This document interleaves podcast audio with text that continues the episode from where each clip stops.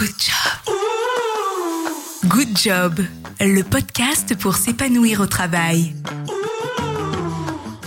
Être médecin généraliste et auteur de romans, mais aussi de livres pour enfants comme Baptiste Beaulieu. Être chanteur, compositeur, écrivain et réalisateur scénariste comme Grand Corps Malade. Ou encore chanteuse et humoriste comme Camille Lelouch. Et si vous, vous aussi, vous pouviez construire votre vie professionnelle autour de vos multiples talents et de vos passions? C'est ce qu'ont fait plus de 25% des actifs en France en devenant slasher. Si l'aventure vous tente, je vous invite à découvrir les conseils et l'éclairage de Marielle Barbe, autrice du livre Profession Slasher. Personnellement, j'adore le sous-titre La vie est trop courte pour avoir un seul métier. Bonjour Marielle. Bonjour Fabienne. Comment vas-tu? Mais très bien, je me réjouis de te retrouver. Plaisir partagé.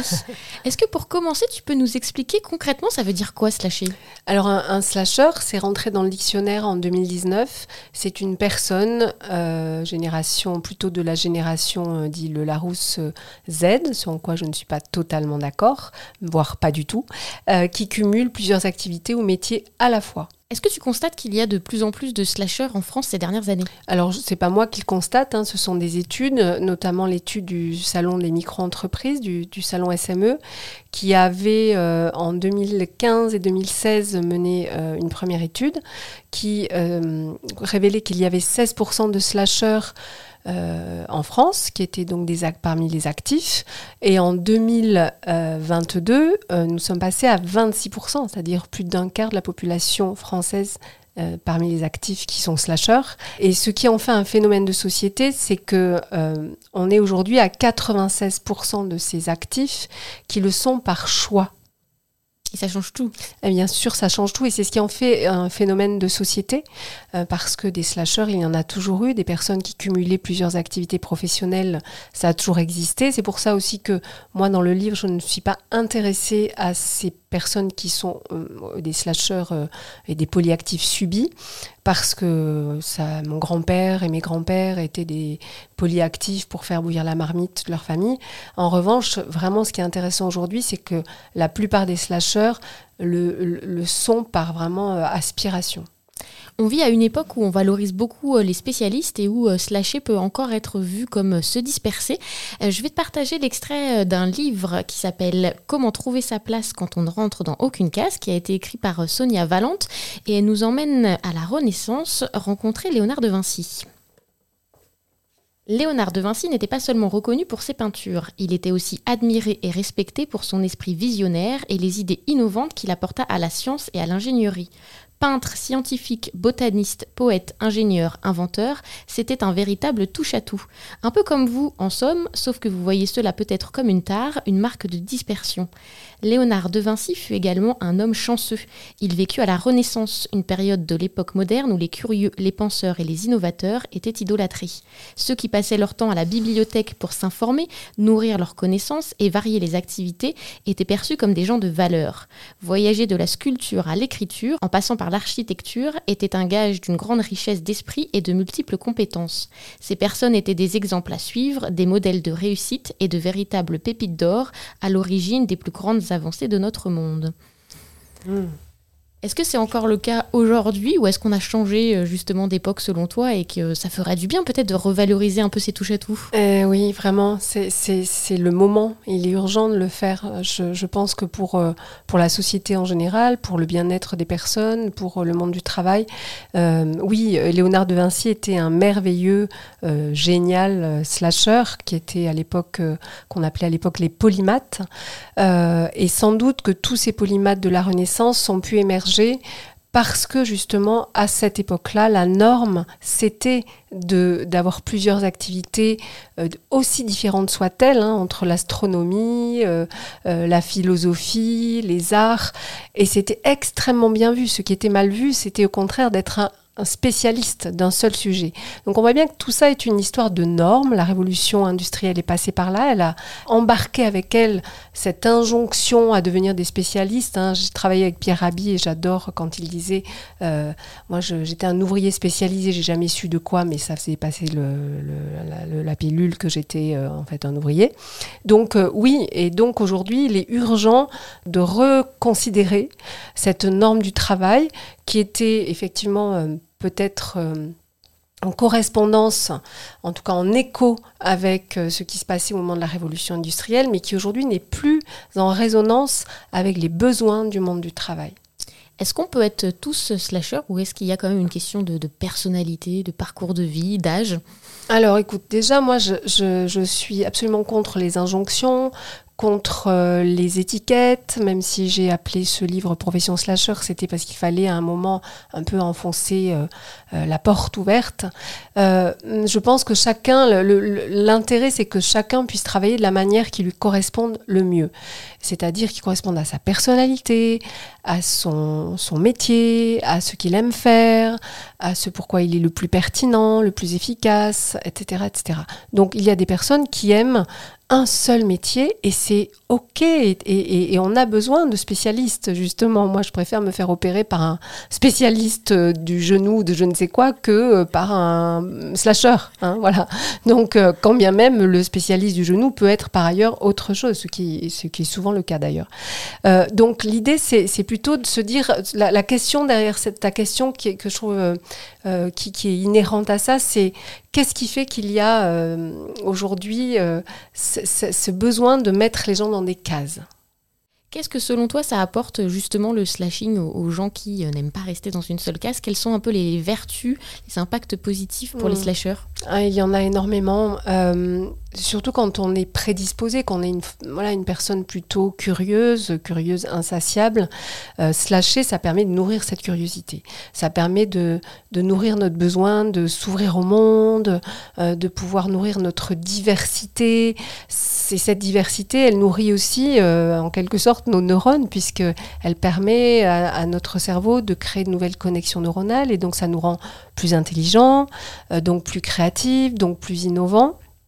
Et puis en fait, pouvoir avoir plusieurs activités différentes, euh, pouvoir être, euh, euh, je ne sais pas, par exemple, journaliste et décorateur d'intérieur, eh bien, ça permet de nourrir différentes parties de nous, de, de, pouvoir répondre à des besoins divers.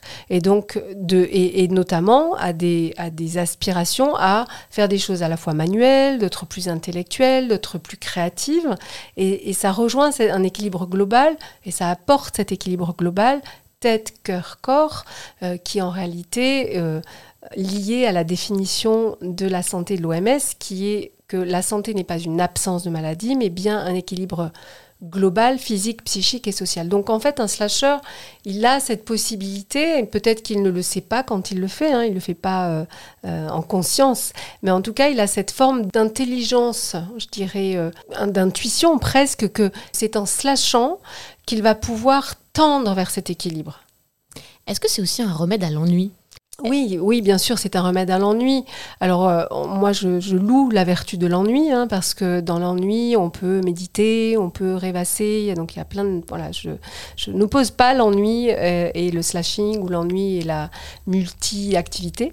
Euh, en revanche, ce qui est intéressant par rapport à ce que tu dis sur l'ennui, c'est que ça rejoint des, des, découvertes récentes en neurosciences qui font la démonstration que les deux grands poisons de notre cerveau qui empêchent la neurogénèse c'est-à-dire la création de ces connexions neuronales, de se faire, et donc qui font que jusqu'au bout de notre vie, on, pensait que ce n'était pas le cas, on va pouvoir créer de nouvelles connexions neuronales, mais sous certaines conditions. Donc il y a un poison, il y a deux poisons exactement qui empêchent ces connexions de se faire, c'est l'ennui, la routine, notamment la routine, et le stress. Donc on comprend bien que effectivement l'ennui, alors quand en plus on est une personne curieuse, euh, faire tout le temps la même chose, quand bien même on l'aime beaucoup, qu'on y trouve beaucoup d'intérêt, et de ne pas avoir, ce qui est souvent le cas dans l'entreprise, la possibilité d'aller un peu chercher d'autres pollens ailleurs, parce que j'ai des horaires de bureau, euh, j'ai un contrat de travail, mon manager, si je pars un quart d'heure plus tôt pour aller écouter une conférence qui me passionne, justement sur les neurosciences, il me regarde un peu de travers. Et donc, en fait, c'est toute cette question de la, du pollen qu'on va pouvoir chercher ailleurs. Et je fais souvent le parallèle, justement, entre cette biodiversité intérieure dont on a besoin et la biodiversité de la nature. On est des êtres euh, humains, donc on fait partie de la nature et on n'échappe pas aux lois de la nature de cette biodiversité. Donc euh, vraiment, si on regarde ça sous cet angle-là, en se disant mais pourquoi dans ma vie professionnelle, je n'aurais pas aussi besoin de me nourrir de plein de choses pour pouvoir me sentir vraiment euh, euh, dans, cette forme de, de, je veux dire, d'expansion, de réalisation, d'épanouissement un peu plus global chaque jour, euh, à l'aune de tout ce que je vais glaner comme nouveau, nouveau grain de pollen pour faire chaque jour un, miel de plus en plus savoureux, affiné, voilà. Et quelque chose qui nous ressemble au final. Et surtout quelque chose qui nous ressemble, qui, qui va vraiment révéler notre singularité, un miel vraiment singulier. Et alors justement, c'est intéressant, je trouve, de, quand on s'intéresse à, l'épanouissement professionnel, de se dire qu'on a tendance parfois à se euh, mettre dans des cases depuis tout petit. Donc je voulais te partager un extrait d'une interview euh, réalisée par Brut d'une philosophe qui s'appelle Claire Marin et qui a écrit un livre Être à sa place. Et peut-être que le slashing permet justement de trouver sa place.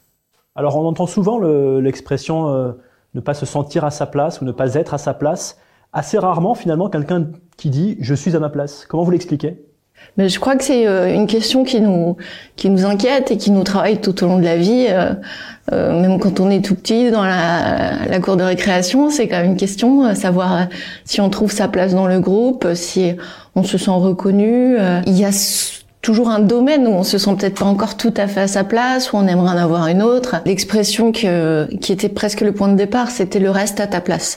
Euh, c'est la violence de cette euh, de cette affirmation. Qui a le droit de me dire quelle est ma place et pourquoi je devrais rester à une place qui est liée euh, à ma naissance, euh, à mon genre, à mon milieu d'origine?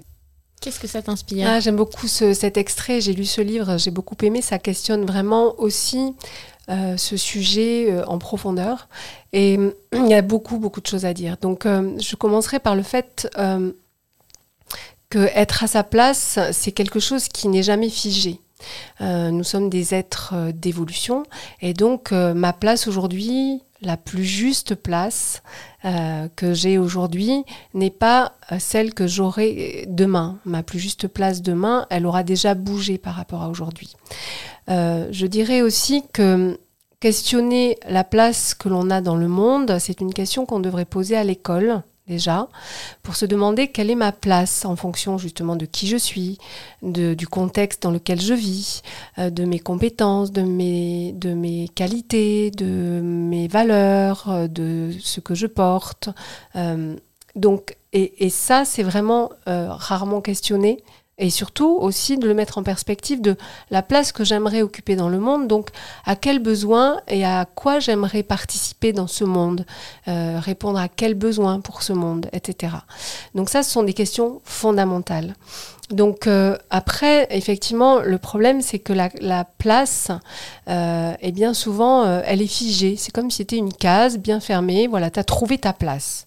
Alors on a notre place de maman, notre place d'épouse, notre place de fille, etc., etc. Et dans l'entreprise, on a notre place qui est bien coincée dans notre fiche de poste, qui parfois est merveilleuse hein, au début parce qu'on on adore notre nouveau job, tous les défis qu'il qu'il nous propose, toutes les nouvelles découvertes, mais au bout d'un moment, cette place, euh, parce qu'on en a fait le tour hein, de cette fiche de poste, qu'on a exploré tous les coins et les recoins, bah là, à un moment, on se sent un petit peu à l'étroit, un peu engoncé, avec un peu de difficulté à déployer nos ailes pour aller justement vers l'évolution de cette place euh, euh, X, enfin J ou mois ou année euh, après euh, ce, moment-là. Donc comment on fait pour, dans un monde qui nous impose d'être à une place unique finalement, euh, toute notre vie, en tout cas dans le monde du travail, pour trouver notre plus juste place en sachant que celle-ci évolue tout le temps? Donc ça, c'est un vrai sujet. Quels seraient tes conseils pour les slasheurs ou les slasheurs en devenir? Hmm. Alors bon, pas la reine du, du conseil, je, je sais, mais je vais quand même essayer je dirais, euh, en devenir ou en tout cas en questionnement, peut-être, euh, changer de lunettes. C'est-à-dire, mettez des lunettes multidimensionnelles et regardez autour de vous toutes les personnes qui ont, et qui ont des vies professionnelles justement multidimensionnelles et qui vous enviez ou, que, ou qui, qui vous font rêver. Donc, euh, et demandez-vous pourquoi justement ces personnes qui ont des vies professionnelles multiples vous font rêver. Qu'est-ce qui fait que ce, cette diversité de métiers euh, fait écho chez vous Ensuite, je dirais, demandez-vous ce qui est commun à tous les slash, à tous les métiers que vous avez envie euh, de déployer en parallèle de votre premier métier.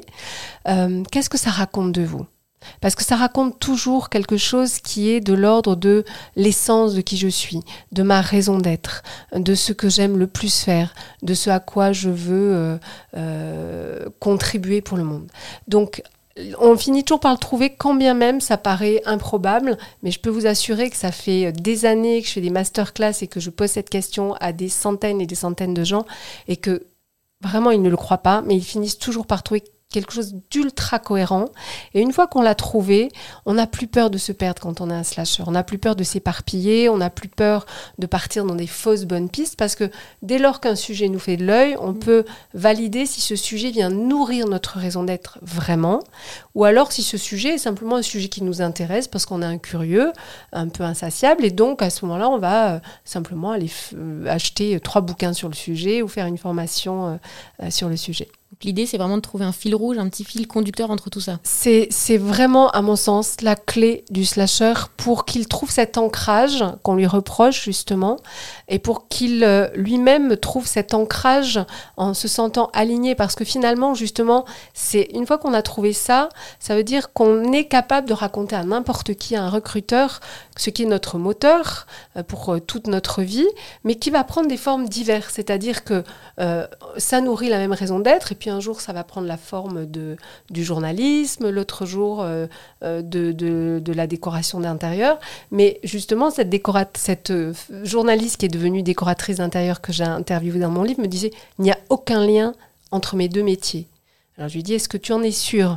Et en fait, on a trouvé le lien. Le lien, c'est que quand elle écrit un article, elle prend une matière brute, elle l'organise, elle la hiérarchise, elle la rend appropriable pour un lecteur. Et quand elle va dans une maison, qu'elle fait du homestaging et que c'est un peu le balagan, eh bien à ce moment-là, quand la personne rentre chez elle, elle a aussi hiérarchisé les choses de manière un peu plus euh, organique et plus euh, harmonisée.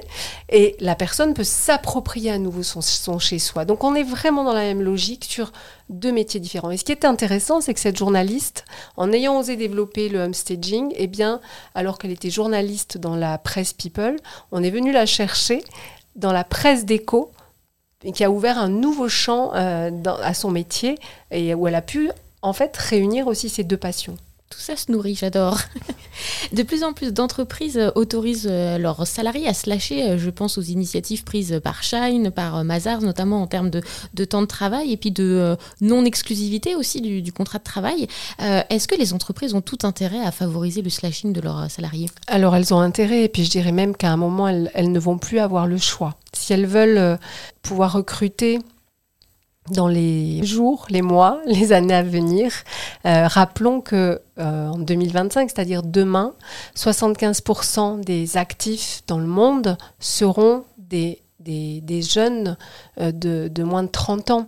Donc ces jeunes de moins de 30 ans, ils ont des aspirations bien différentes des nôtres, de celles de nos parents. Et malheureusement, aujourd'hui, le monde du travail recrute un peu sur des aspirations qui sont, à mon sens, très obsolètes.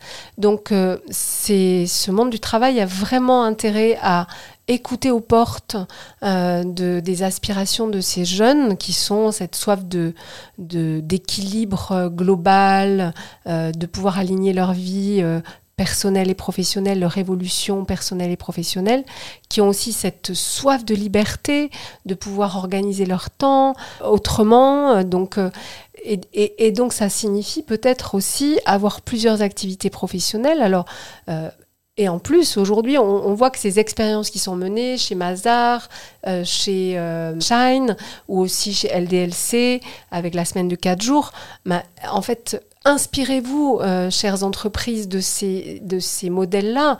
Allez discuter avec vos pairs, allez voir quels sont les avantages concrètement, parce qu'en fait, les retours qui en ressortent sont que c'est positif pour la personne qui est à la fois beaucoup plus engagée dans son euh, job principal dans ses entreprises, euh, beaucoup plus efficace et aussi qui se sent reconnue globalement. Et on sait que c'est un des enjeux hein, de la de l'attractivité et surtout de la rétention des talents.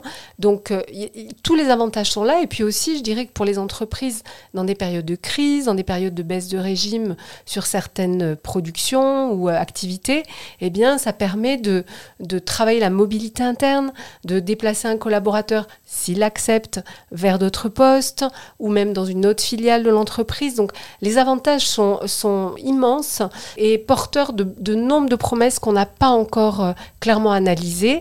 Ce qu'on est en train de faire avec un collectif, euh, avec De Camp euh, à Aix-en-Provence, qui est un lieu dédié à l'innovation, et un collectif d'entreprises qui vont embarquer sur ce sujet de l'innovation managériale RH par le prisme du slashing pour justement pouvoir mesurer, quantifier quelles sont toutes les possibilités que cela offre dans une équation gagnant-gagnant à la fois pour le collaborateur et à la fois pour l'entreprise. Je vais t'emmener dans le futur. À ton avis, en 2050, le sujet du slashing, il sera comment?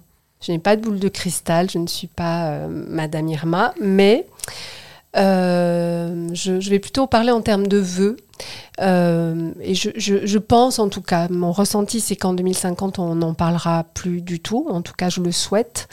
Euh, pourquoi? Parce que justement euh, la révolution silencieuse qui est opérée par ces millennials, cette génération, cette Gen Z, aura eu un effet rouleau compresseur sur ce, cette injonction à l'expertise, au CDI, à la fiche de poste.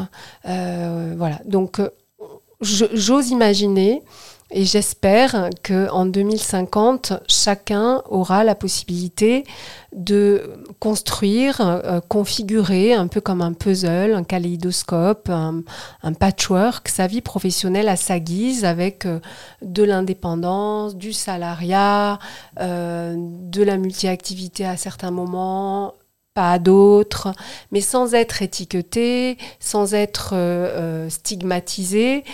Alors voilà, ça c'est la, première, le premier vœu. Le second vœu, c'est que pour qu'on y, y, parvienne, euh, j'interpelle les pouvoirs publics, les institutions, en disant attention, il y a un vrai sujet, un vrai enjeu autour de ce sujet. Alors, je, suis assez optimiste parce que j'ai eu la chance de mener cet hiver des travaux avec la Direction générale de Pôle emploi sur justement ce sujet de la polyactivité choisie, euh, qui euh, effectivement est porteuse d'énormément euh, de, solutions pour une attractivité des talents, pour le recrutement, pour des problématiques d'emploi tout simplement.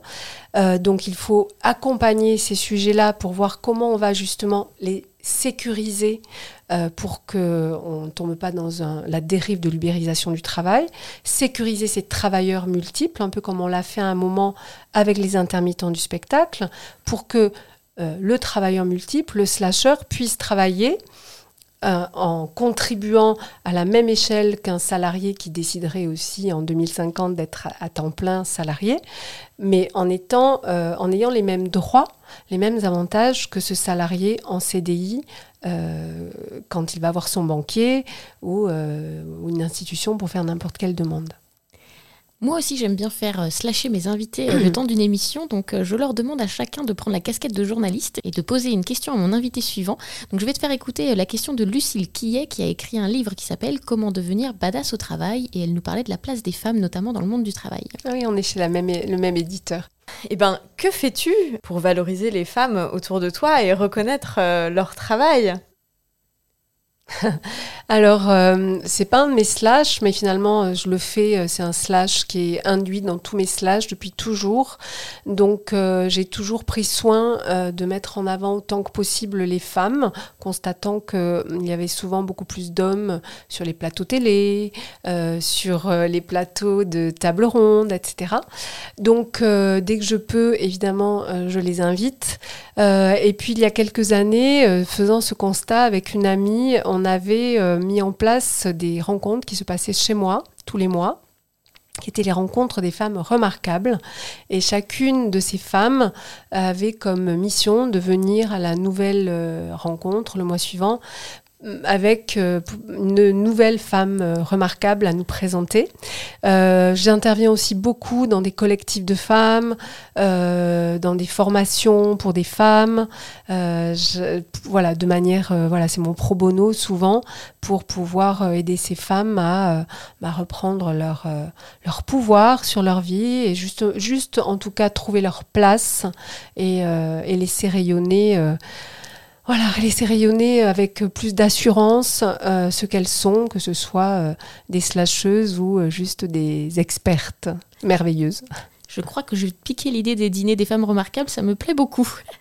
je vais te faire travailler aussi un petit peu maintenant pour finir. Quelle serait ta question pour mon prochain invité?